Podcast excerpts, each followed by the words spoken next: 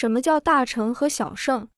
本来在佛的时代，并没有分什么大乘和小乘，佛法是一味的，只是由于说法的对象不同，所说的内容和境界也有不同罢了。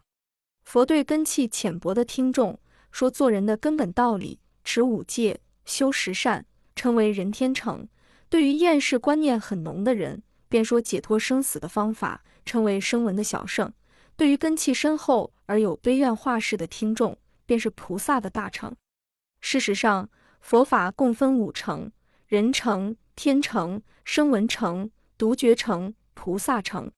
修上品五戒十善的升天，中品五戒十善的升人，综合五戒十善，称为人天道。声闻是由于听法修行而解脱生死的，独觉是不由听法无师自觉而得解脱生死的。综合声闻独觉，称为解脱道。菩萨道是既求取解脱道而又不舍人天行的一种法门，所以大乘的菩萨道是解脱道与人天道的综合。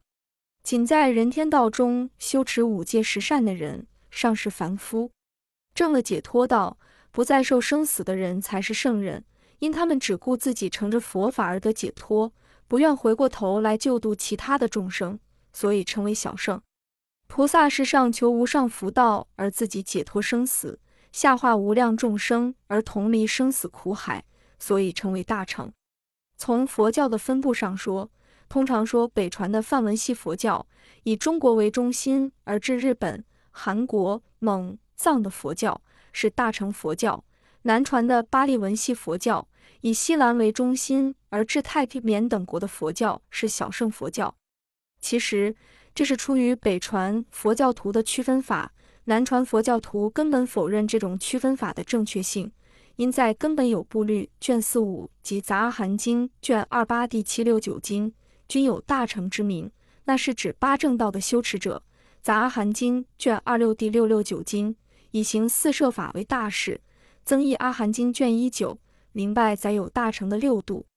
除了理论境界上的发挥，北传佛教超过了南传佛教，在佛教生活的实践上。北传地区未必全是大乘的，南传地区也未必全是小乘的。北传的中国佛教，除了素食而外，没有什么可比南传佛教更出色。尤其中国大乘佛学的成就，因为中国老庄思想所形成的玄学清谈，在魏晋时代特别风行，所以上流社会的士君子们也把佛学当作消遣及清谈的玄理。中国的天台宗及华严宗的理路。却也受有这一风尚的若干暗示，所以近代有一位日本学者木村太贤批评中国的佛教是属于学问的佛教，而非实践的佛教，实亦不无理由。事实上，天台华严的思想架构也多出于中国高僧的自悟境界，在印度的佛教思想方面并没有足够的依据，